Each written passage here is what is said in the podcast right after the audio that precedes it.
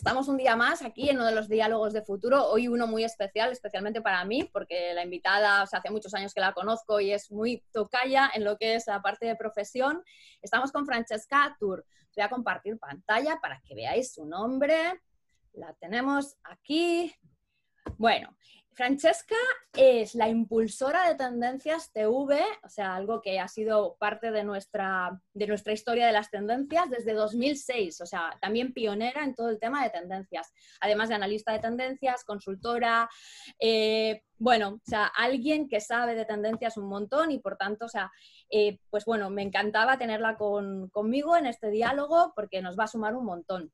Lo primero, gracias Fran, o sea... Gracias, gracias a ti y gracias por este curro que estás haciendo, que estábamos hablando en backstage y los eventos digitales también tienen backstage y estábamos las dos diciendo qué curro es hacer estos diálogos, subirlos al final los que hacemos y creamos contenido, tiene un curro, así que enhorabuena el libro y todo lo que estás haciendo después, ¿no? Este ecosistema, así que enhorabuena a ti también. Muchas gracias, Frank. Bueno, para resumir los diálogos, es, el paralelo del libro de los 12 mandamientos para diseñar un futuro mejor que se descarga en NetHunting, todavía de forma gratuita. Esta parte es una parte muy importante porque es el conocimiento que nos aportan otros expertos con sus miras y sus indicios de futuro para co-crearlo y este es especialmente importante porque, claro, o sea, normalmente es Frank la que me pregunta o la que ha estado al otro lado y además, bueno, porque además, o sea, tenemos un punto en común que es las tendencias desde el cual hemos avanzado muchísimo nuestra carrera. Entonces es como, bueno, un, un, diálogo especial. Y otros muchos puntos en común que te oían el primer diálogo que hiciste, eh, que hablabas, ¿no? Que te preguntaban por tu profesión y decías el acumular, el mirar, el observar, el, el rastreo, ¿no? Y y te oía y decía, somos iguales, ¿no? Cuando empezó todo este momento, como puedo guardar toda esta información. El oficio, que se le, yo le llamo ya casi oficio, ¿no? La intuición educada por el oficio, eso es, es interesante. O sea que esa pregunta ya no me la puedes hacer tú al final, ya buscaremos cuál. A ver, Frank, eh, sabes que pasamos por una serie de temas, ¿vale? Eh, para hacer un pequeño recorrido que creo que es importante. Yo sabes que soy muy de contextualizar y la primera que es muy, para mí es importante, más allá de que todos hemos mm, percibido y sabemos que la COVID es un elemento disruptor y que se ha hablado mucho de qué disrupciones sociales y económicas y hasta políticas ha generado, el elemento para mí clave es qué disrupción personal tuvo, o sea, percibiste en ti casi casi desde el minuto uno que te confinaron. Yo, la verdad, que disrupción así al uso, eh, como muchos no me he dado cuenta después, ¿no? Y escuchando, supongo que como todas y todos que nos miren aquí curiosas y curiosos, eh, he mirado muchos webinars, he escuchado, he leído, y escuché a Ferran Adrià, que hizo un, con Julie Capella un diálogo también, y dijo algo que me vi súper reflejada, que es como un poco contrario, que dijo, de repente me he dado cuenta eh, lo fácil, comitas, comitas, que es trabajar, ¿no? Y, yo durante la cuarentena y el confinamiento me di cuenta que para trabajar solo tenía que, obviamente desde el superprivilegio, eh, encender el ordenador. A las que viajamos mucho, en general nos movemos, ¿no? Ferran Adrià decía, yo siempre he trabajado fuera de mi zona de confort y dije, es lo mismo, o sea, llevo 10 años trabajando fuera de mi zona de confort, que es maravillosa, pero es ir de arriba abajo, cargar donde hago una reunión, no puede ser una cafetería, búscate un coworking por horas, eh, cierra esta reunión con otro cambio de hora y hazlas a diferentes horas y siempre estás gestionando equipos o liderando proyectos, tú siendo nómada en todos los lados, que es muy feliz, pero lo que esto supone, ¿no? Y Ferran Adrià decía, ahora me he vuelto hipercreativo si cabe aún más o tengo más tiempo porque solo tengo que encender la compu. Entonces a mí la disrupción fue darme cuenta de, wow, cuando trabajas todo el día, durante muchos días sentados en el mismo escritorio, puedes hacer un montón de cosas, ¿no? Así que por eso, un lado, sí que el punto sería que igual eso implica no viajar, pero me he dado cuenta que el viajar es metafórico, ¿no? Y bueno, ya lo sabíamos, tampoco es que te des cuenta, pero que al final he viajado un montón estando, no sé, 40, 50, 60 días en casa, los que hemos estado. Entonces creo que esta parada eh, me ha permitido viajar de otra manera y ser mucho más efectiva y al final encontrar tiempos para una misma. Genial. Me encanta esto que dices de cuando ya llevas tanto tiempo trabajando así, quien te conoce un poco sabe que muchas de tus oficinas están instaladas en los halls de los aeropuertos, con lo cual sabemos perfectamente que lo que dices es verdad, ¿no? Entonces, hay un punto muy interesante que está, está ya, eh, bueno, dentro de lo que es el libro y luego parte de lo que hemos, bueno, he seguido evolucionando y es como toda esa flexibilidad que, bueno, heredamos desde Bauman. Eh, con los mundos líquidos, con la ruptura de estereotipos, con la ruptura de cualquier tipo de división, ha venido y, se ha instalado. O sea, es, eh, en uno de los elementos donde más lo hemos visto es cómo el hogar se ha convertido en un espacio multiusos y, y todos los que ya lo llevábamos encima nos ha sido relativamente más fácil, porque te cuento que, claro, en mi caso eh, he tenido dos personas que se me instalaban en casa, mi pareja y su hijo, entonces la cosa cambiaba un poco más, pero sí que teníamos la habilidad de entender que la conexión y desconexión podía estar en un mismo espacio. Y eso quizás para otros que no tenían esta trayectoria ha sido más difícil. Así que te entiendo perfectamente lo que, lo que dices, ¿no? Exacto. Nosotros durante la cuarentena con Berta de Dementes, una colega también nuestra de profesión, hemos estado haciendo unos experimentos, una radiografía, ¿no? Porque vimos esta urgencia de la contemporaneidad y dijimos, ok, hay que hacer algo y supongo que tú como con mucha gente nos llamábamos y con Berta fue como nos pusimos a trabajar el día 2 de cuarentena analizando, ¿no? Todas estas expresiones, estos hábitos, estos comportamientos que iban cambiando, ¿no? Y, me acuerdo entrevistando a una chica que me decía que como ya no estaba acostumbrada a que la casa fuera conexión, desconexión, trabajo, pareja, ocio, se había puesto en su mesa dos sillas y una era donde trabajaba y la otra era donde miraba internet por placer, ¿no? Entonces creo que hemos encontrado estas mini esquinas maravillosas eh, dentro de estas nuevas maneras de habitar un mismo espacio durante mucho rato, ¿no? Hemos tenido que buscar esto. Sí que es cierto que, como tú dices, a nosotras que hemos trabajado así, o yo también en mi caso para este experimento entrevisté a muchos artistas y creativos y creativas y me decían que ellos en general trabajan confinados y confinadas, que, que un artista trabaja todo el rato confinado y que sale un poquito, pero que cuando se mete al trapo algo está cerrado en su casa ahí como dando mil ideas. Total. Miedo me da este diálogo porque nos vamos a alargar de tiempo, pero me ha No, no, no, no. No, tú no, acorta, tú acorta. Rápido la siguiente, pero me ha recordado un tema súper chulo que fue que a raíz de, la COVID y el confinamiento buscaron unos coaches muy especiales para las, las personas, los pastores. O sea, porque ciertamente son personas que saben y, saben vivir bien en el aislamiento. O sea, para que veamos un poco cómo ha puesto en, relevancia cosas que igual nosotros no teníamos ni interiorizados. Vamos a ir avanzando, sí. Vamos a entrar en el libro, que sé que te lo has leído. Y bueno, o sea, quería un poco o sea, tú puedes aportar lo que quieras del libro, pero para mí importante es cuando la gente lo lee, primero, ¿qué es, qué es lo que le ha podido sorprender más? Em, el capítulo final que me parece especialmente interesante preguntártelo a ti, porque al ser una persona de tendencias, eh, así como hemos pasado por otros por la reputación o por la innovación, en tu caso, la visión, me parece como que nos puedes decir qué te sorprendió al verlo o no.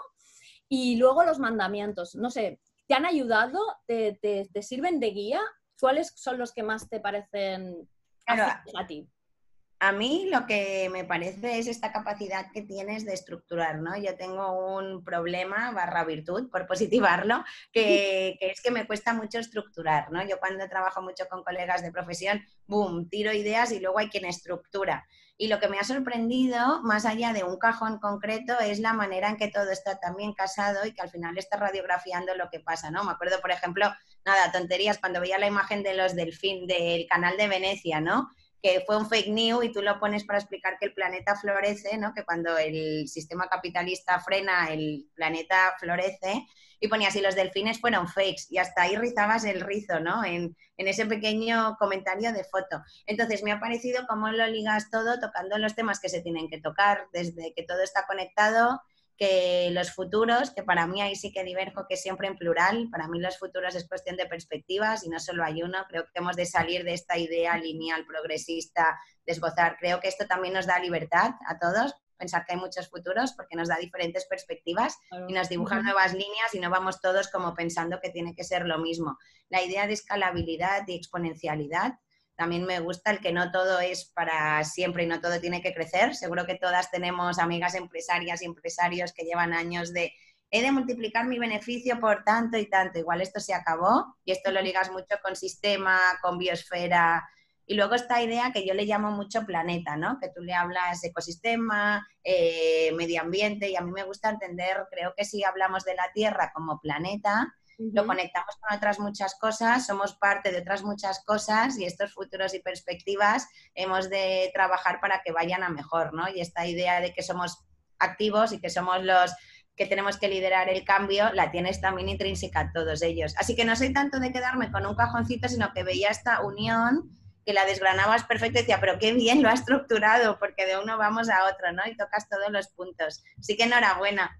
Muchas gracias, Frank. La verdad es que, o sea, bueno, dices que no eres capaz de estructurar, pues has estructurado muchísimo en una frase, o sea, que eso no es cierto. O sea, muchas veces no reconocemos las virtudes en uno porque... Bueno, pero yo estoy muy mala en cajocitos y veía tus títulos y tus apartados, digo, qué guay que aquí ha tocado esto y ha linkado con esto. O sea, yo me veía imposible, ¿no? Lo leía con esa mirada de nunca podría haber hecho esto. bueno, porque cada uno hacemos cosas y todas son y bueno es eso, complementarnos. Estoy de acuerdo y quizás este, el punto que dices del futuro es cierto, no es un futuro, son futuros. O sea, de hecho, cuando digo, ¿qué futuro escoges, este o este? ¿no? Sin hacer spoiler exacto, del libro, exacto. es como, da igual el que escojas, al final estará vinculado a la energía. No existe ni un yo sostenible ni un yo digital si no hay energía por en medio, ¿no? Entonces, eh, la gracia es entender precisamente ese punto, ¿no? El futuro no existe por más que nos lo hayan contado en mil medios de comunicación y nos hayan dado todos los indicios que quieren hacernos creer ese futuro, pero lo bonito es que nosotros ahora tenemos una oportunidad de escoger unos ingredientes que nos apetezcan a nosotros para construirlo. Y esa es la parte positiva, ¿no? Yo intenté desde, todo, desde todos mis posibles canales y, legados y cosas que hago, dar la parte positiva, aunque uno lo esté pasando mal, es como, venga, oye, hay posibilidades, ¿no? Ese es, un poco el, punto, ¿no? Y, bueno, lo, de, lo del planeta, o sea, eso también es un tema que me parece súper interesante porque en unas, en unas conferencias que di decía que realmente la conciencia planetaria que habíamos asumido ha crecido muchísimo, o sea, no teníamos esa conciencia de pensar que algo tan pequeño podía afectarnos tanto. Y, volvemos a estar muy alineadas porque, o sea, todo yo creo que aquí en línea, nada, dos pequeños detalles que también en el diálogo anterior que mandabas hoy por la newsletter que me escuchaba antes así por la mañana para desayunar, eh, hablabais, hablabais de la importancia de las palabras, ¿no? Que también creo mucho que que estas pequeñas metáforas que hemos de usar todos al hablar, ¿no? Es como nativos digitales, que siempre me ha dado como mucha rabia esta palabra, porque si hay unos nativos, ¿quién son los inmigrantes digitales? ¿no? Entonces, creo que usar planeta, ponerle el plural al futuro, yo soy muy punky, ¿no? Hay esta campaña del banco, mm, no diré banco porque seguro me equivoco ahora cuál era, pero que habla de futuro y es que no es uno, que es plural, es decir, tiene que ser plural. De hecho, ahora algo que se ha puesto en boca de todos es escenarios. Y todos sabemos que los escenarios son en plural, porque yo que soy de Ibiza y ahora estoy en Ibiza, ¿no? Y veo aquí pues mucha la industria del ocio, cómo funciona, no tienen un escenario, hay muchos escenarios. ¿Qué pasa si no vuelve el turismo nunca más? ¿Qué pasa si vuelve a medias? ¿Qué pasa si me vuelve diferente? ¿Qué pasa? Entonces creo que futuros tenemos de poner todos cabeza eh, y, que sean en plural porque así tendremos muchas más alas, oportunidades y muchas nuevas líneas. Totalmente. Mira, yo igual que tú me has dicho lo que yo, o, tú has valorado, yo valoro muchísimo de ti, Frank, eres una persona que cuestionas las cosas. Eso es un gran valor que además eh, pocas veces te lo encuentras porque lo fácil es ir a la, respuesta, es ir a resolver, ¿no? Tenemos la costumbre de decir todo lo que podemos resolver, ya está, ya pasamos. O sea, es como de esa montaña del design thinking pasar del punto 1 al punto 2 sin pasar por la crisis de abajo. Y tú eres capaz de llevar a la crisis de abajo para cuestionarnos cosas. Y eso es básico en tendencias, en innovación, en design thinking y en todo, y en el diseño de escenarios de futuros y todo lo que estamos comentando. Y eso lo tienes integrado en tu manera de ser de siempre. Yo creo que, que eso es parte de muchas nosotras los analistas y las analistas, ¿no? Y que por eso es tan importante que ahora nosotras también backstage, que estábamos así cotilleando fuera de audiencia proyectos que tenemos, eh, es importante, ¿no? Que ahora los proyectos, iniciativas, personas, marcas, eh, lo que sea, paren a pensar esto, ¿no? Es como que frenen a, a, no ir de aquí a aquí porque esto se acabó. Tenemos la incertidumbre, tenemos unos cambios a un ritmo loco y de repente es como yo, cada uno se guarda sus estímulos a su manera, ¿no? Pero cuando cuando empezó la cuarentena al COVID, todos nos guardamos los que nos guardamos. Cuando parecía que el tema estaba aflojando, entró George Floyd y el Black Lives Matter y está implicado mil cosas. Y yo en mi carpeta de julio, que lleva un día, eh, tengo 30 marcas que ya han salido de Facebook e Instagram. Y es como, madre, ¿cómo puede esto evolucionar tan rápido? Y ahora la gente está saliendo. Quiero decir que al ritmo que estamos, o, dibujamos pluralidad y escenarios y debates y frenamos, porque de aquí a aquí creo que quien siga en esa liga es un poco más. bueno, me encantaría. Si tenemos tiempo, pasamos un momento por si viste mucho FOMO en este momento, pero vamos a avanzar un poco.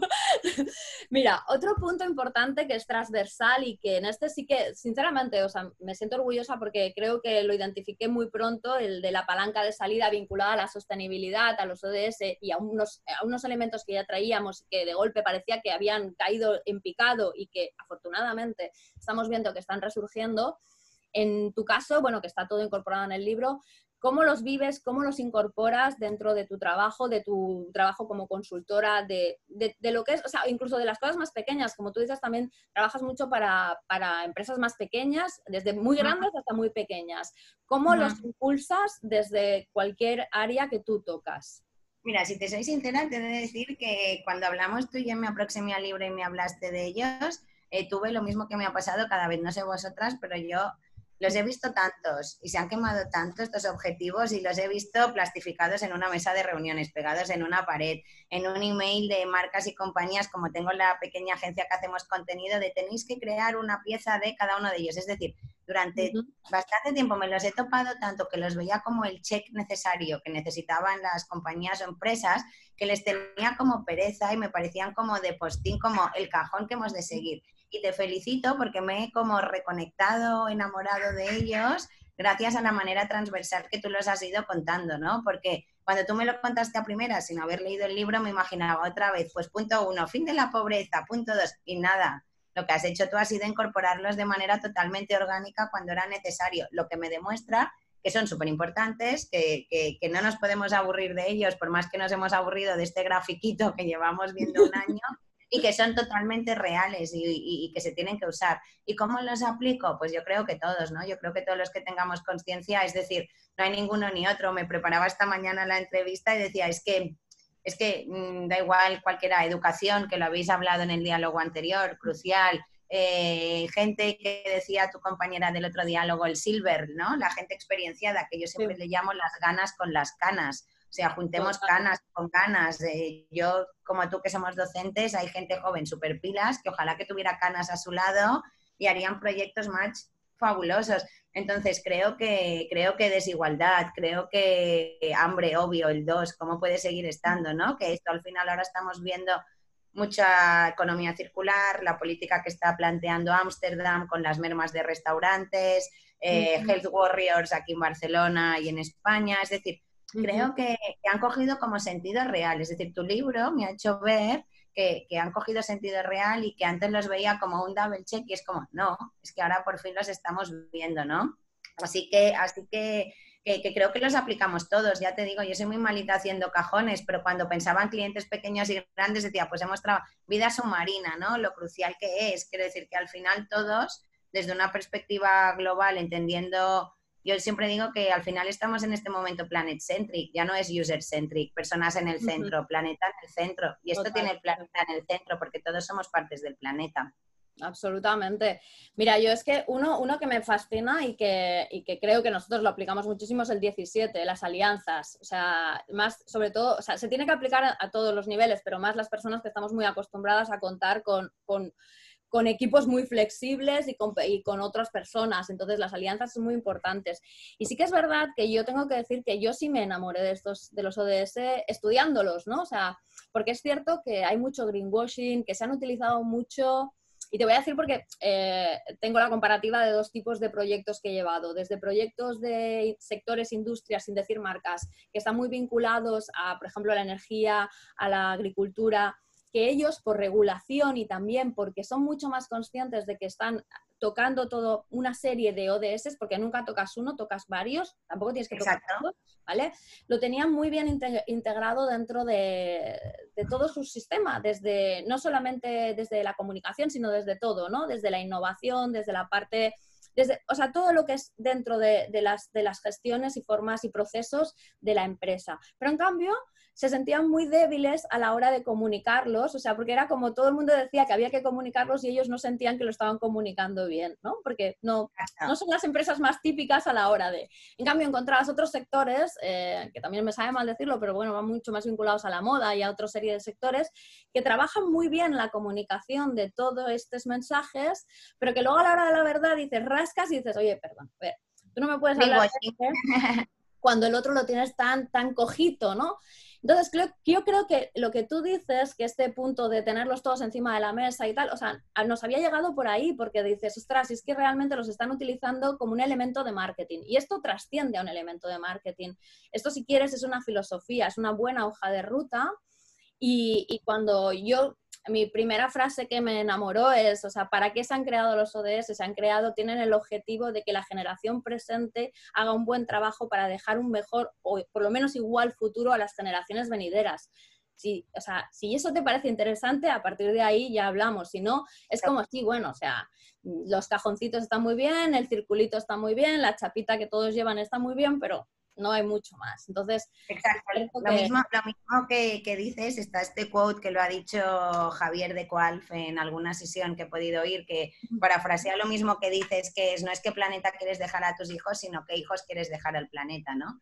Entonces, si conseguimos que nuestros hijos e hijas y alrededor, que podemos todos eh, colaborar pensando, los tengamos integrados de manera global, ¿no? Es como quien, bueno, todos tenemos que eso, lo que tú dices, poner mucho montoncito al 11, por ejemplo, y tratar fatal el 7 y el 8, y es como no. Entonces ni pongas al 11, para eso no sumes a ninguno, ¿no?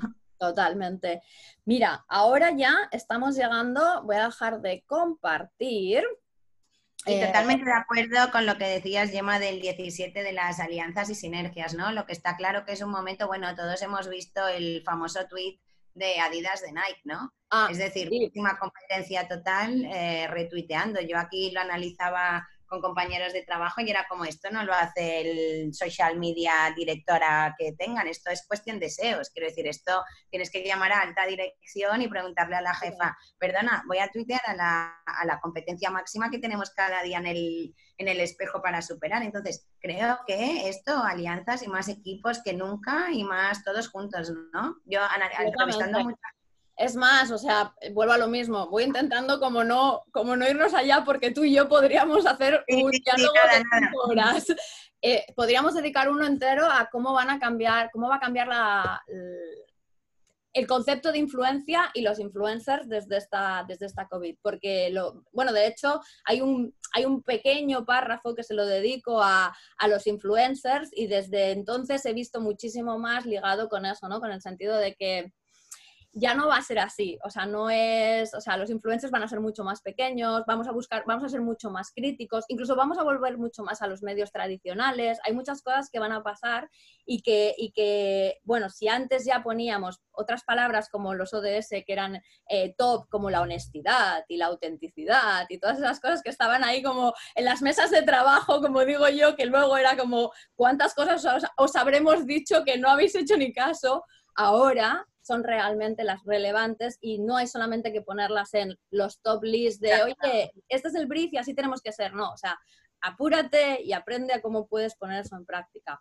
Venga, entramos en futuro, que esta me parece súper interesante contigo. Eh, yo hay una pregunta que hago a todo el mundo y a partir de ahí vamos trabajando.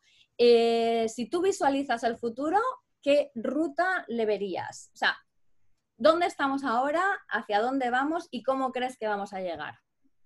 Yo de nuevo vuelvo a mi pesadilla. Creo que rutas y futuros, entonces no veo una y, es imposible ver una y veo muchas y depende de todo. O sea, yo veo mm, escenarios. Lo que está claro que veo cosas transversales. Veo transversal el escuchar, que da igual, ahora es la nueva palabra de moda, que es el social listening o culture reading, no sé o cómo se etiquete eh, que es el escuchar. Creo que todo el mundo tiene que escuchar, o sea, estar cerrado es imposible en tu cápsula y esto no es porque hay empresas o equipos, iniciativas que están, sino hay veces, ¿no? Todos nos ha pasado estar estudiando para un examen tan encerrado que te dicen que ha pasado una noticia y no te has enterado. Pues ahora lo siento, pero tenemos que estar activos o tener equipos activos que uno es escuchar, otro es el flexible y el prueba y error, ¿no? Y creo que en todas las líneas de futuro, sea A, B o C, sean estos escenarios, es el prueba y el error, el beta, ¿no? El hacer y probar, que también es muy design thinking, odio la palabra design thinking, pero que es al final muy hacer, probar, empezar, eh, pruebo, fallo, que esto es muy complejo, lo decimos nosotras que somos estructuritas pequeñas, cuando te sientas con grandes equipos y también un poco de ser muy naif y ser muy, yo me considero altamente positiva, o sea, vengo de una familia muy positiva y, me considero positiva, pero también eh, tener un punto realista, ¿no? Y, y, hablar de manera auténtica, lo que tú decías antes, no todos hablamos, lo ponía Mía en un quote que se ha hecho como semi-viral en redes para los nichos y fans de Mía, que ponía, dejemos de hablar de manera positiva y hablemos de manera auténtica, ¿no? Que está guay, pero tampoco yo estoy en Ibiza y le vas a decir a alguien de un bar que va a ser el mejor temporada de su vida porque no hay guiris y no hay coches, que por otro lado es maravilloso para los ibicencos, pero entonces es como hablemos de manera auténtica, ¿no? Y compartamos este punto de vista. Así que yo creo que prueba y error, beta, escuchar y ser auténticos serían algunas de las cosas transversales que, que todos hemos de tener en la cabeza en estos muchos futuros y muchas rutas, ¿eh? Y obviamente aquí le meteríamos mil capas, pues eh, planeta, circular.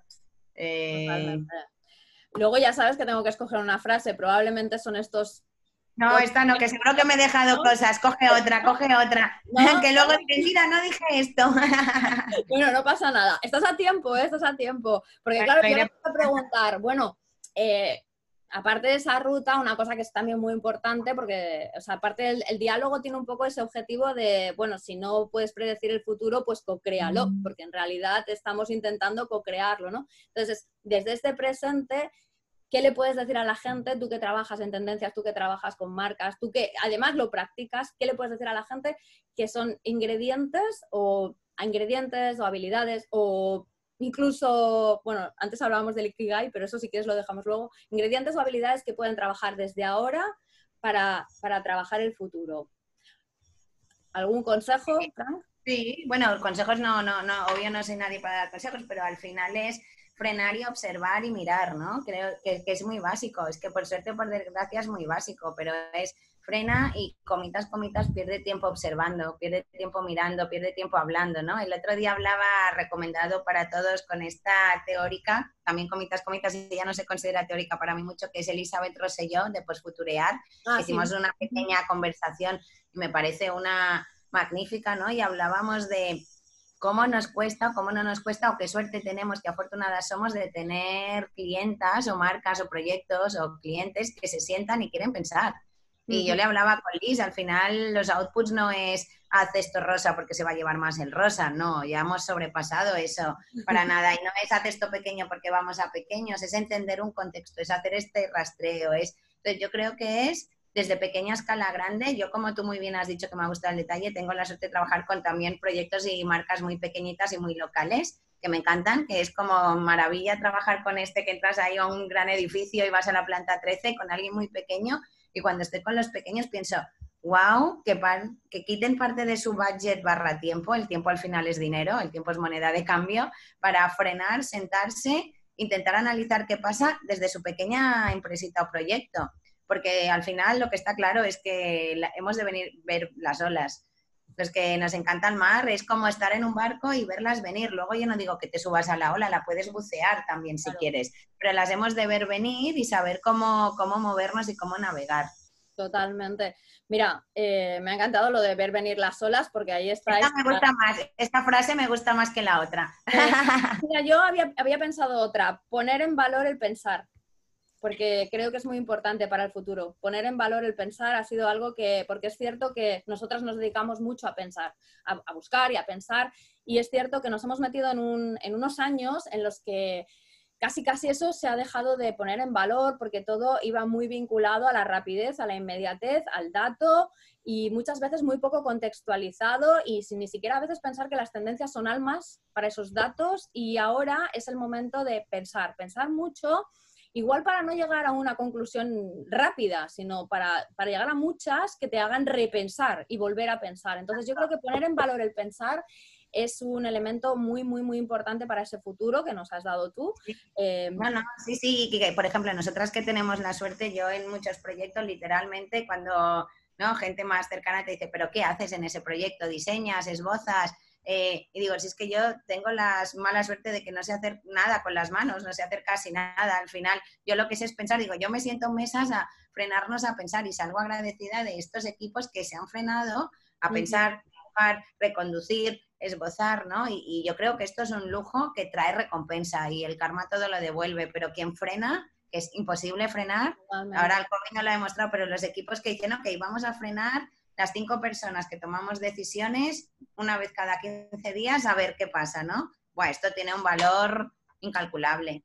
Totalmente. Además es un aprendizaje que también tenemos que llevarnos de este momento, si no lo teníamos ya antes, ¿no? O sea, también se ha, dicho mucho esto de si por lo menos no te has llevado de, este, de esta COVID un aprendizaje, es que no te ha valido para nada, ¿no? Y uno está muy ligado a eso, al frenar, al pensar, porque en realidad lo que se ha visto mucho, quítame, bueno, no sé si tú estarás de acuerdo, es mucho caos por falta de eso, de, tener la capacidad de pensar, de decir, voy a parar y analizar y no pensar solamente que... Eh, en el, o sea, a mí personalmente, ¿eh? o sea, a ver si lo compartes conmigo y ya vamos acabando.